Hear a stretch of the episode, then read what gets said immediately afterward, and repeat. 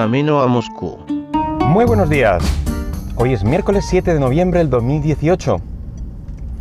Eh, y hace unos días que leí una noticia que me pareció curiosa. Y es que eh, había salido un nuevo bug eh, en Windows 10 que lleva arrastrando desde 1974. Ahí es nada, por eso digo lo de nuevo. Eh, desde los tiempos de, Unix, CPM, etc. Así que he decidido traer un nuevo capítulo de la serie de curiosidades de la historia de la informática y en este caso hablaremos de la historia del MS2, cómo nació, cómo evolucionó y bueno, todos los primos o algunos de ellos los más notables que le salieron. Nos remontamos a los primeros años de la década de los 80 del siglo pasado. Y para empezar hay que comentar que Microsoft ya estaba bien posicionado como desarrollador de software para ordenador gracias a su BASIC y bueno, ya tenía acuerdos con, IBM que le proporcionaban una posición ventajosa eh, a la hora de desarrollar nuevos productos. Así, en 1981, IBM encarga directamente a Microsoft la creación de un sistema operativo completo para su nueva línea de IBM PC. Eh, en estos años el sistema operativo eh, pues era mucho más sencillo que ahora, ya que se basaba en una, digamos, simple línea de, comandos con una serie de limitadas órdenes que entendía el sistema operativo. Eh, iniciar un sistema operativo desde cero y con el, el poco tiempo que disponían, pues bueno, pues iba a ser una tarea bastante complicada eh, para Microsoft. Así que lo que decidieron fue eh, adquirir un sistema ya hecho por otra compañía, eh, limarle asperezas, pulirlo un poco y, bueno, presentárselo a, IBM. Así pues, acudieron a Seattle Computer Products, que disponía de, de Q2, siglas de Sistema Operativo Rápido y Sucio, eh, aunque también se le conocía como 86.2, 86 DOS me refiero. Eh, el 86 era por la familia de microprocesadores 8086. Eh, bueno, el caso es que Microsoft lo adquirió por 50.000 dólares, le cambió cuatro cosas y bueno, pues se lo licenció a, a IBM. Este Q2 fue desarrollado por Tim Patterson eh, basándose en el sistema operativo CPM de Gary Kildall, propiedad de la compañía Digital Research. El Q2 ya tenía la estructura de comandos que conoceremos posteriormente y al limitar el funcionamiento del CPM pues facilitó la tarea de portar aplicaciones de este último. Así pues, pues, Microsoft cogió esta versión que el mismo Patterson adaptó al chip 8088 utilizado en esa gama de IBM PCs, se renombró a PC2 y fue la que en 1981 salió con los ordenadores de IBM, aunque mm, Microsoft puso en el contrato la posibilidad de poder vender licencias de este sistema operativo a otras compañías, lo cual hizo, evidentemente, y le proporcionó el éxito a Microsoft.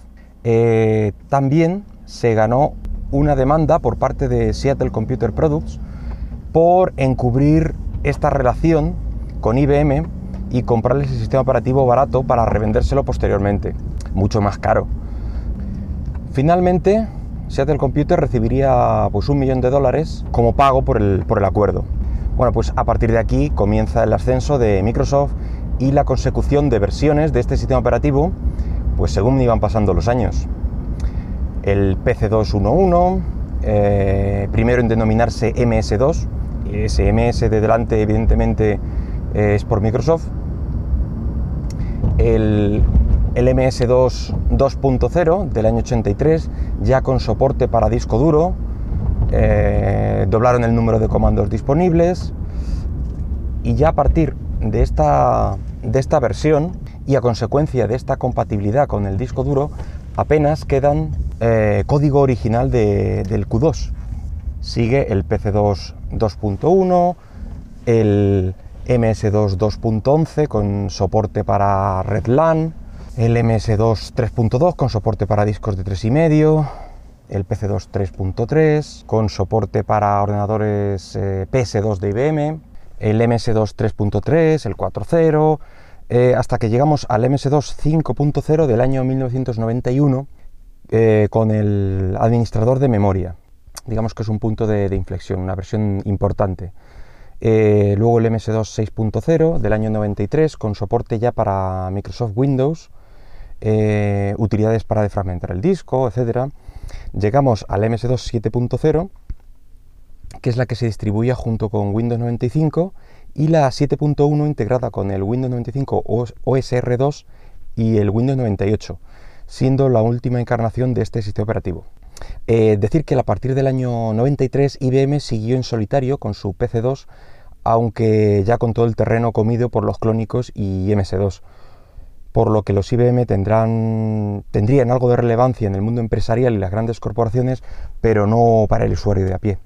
El tercer jugador del partido, Digital Research, que lo hemos nombrado antes por el CPM, eh, no se estuvo quieto y tras examinar eh, PC2 trató de demandar a IBM ya que decía que este contenía código de su propio sistema operativo, además de todas las ideas que él mismo introdujo en él. Pero sus abogados le desaconsejaron hacer esta demanda, aunque él siempre insistió en que bueno, pues, había código suyo en PC2 y por tanto en MS2.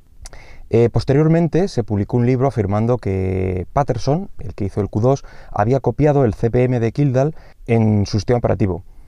Así que, pues, por su parte, Patterson demandó al editorial por difamación, aunque perdió el caso, lo que hizo que Kildall recuperara un poco de su reputación, aunque de poco le sirvió ya que eh, murió en 1994, ya alcoholizado y de las heridas en la cabeza que sufrió en un bar de moteros y rechazar la ayuda médica.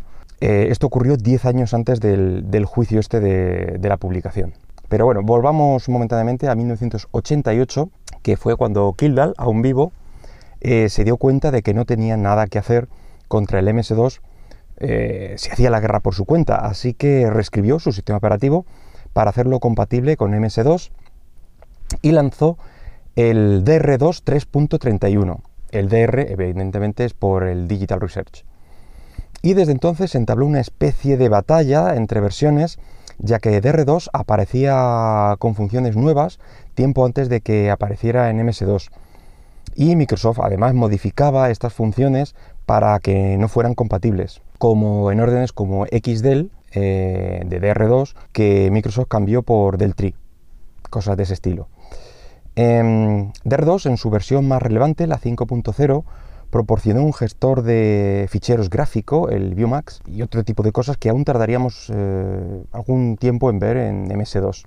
En versiones posteriores también introdujo la capacidad de multitarea, algo inaudito en MS2, gracias a Task Max. Pero Digital Research fue comprada por Nobel para competir contra Microsoft y ahí comenzó el declive de este primo adelantado ya que entraba en escena los primeros Windows de forma masiva, como el 3.11, posteriormente mm, DR2 fue vendido a Caldera en el año 96, aunque parece ser que era solo por, eh, por el interés de una antigua demanda contra Microsoft por introducir código en su, en su Windows, eh, solo para hacerlo incompatible con, con DR2. Decir que Caldera tenía su distribución Linux y eh, parece ser que bueno, su interés era de cara al público eh, poner de manera gratuita este, este DR2. Así que eh, efectivamente Caldera distribuyó una versión de código abierto haciendo Open 2, aunque luego reculó y la siguiente versión volvió al modelo cerrado para revendérselo a Device Logics, que aún lo sigue utilizando en sistemas empotrados y en las utilidades de disco, por ejemplo, de Seagate.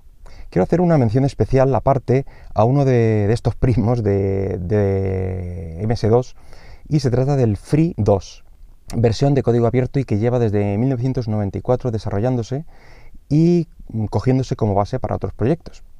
Y bueno, pues nada más por hoy. Espero que el tema haya sido de tu agrado y si lo deseas puedes dejarme algún comentario por Twitter en arroba camino Moscú. Venga, hasta luego.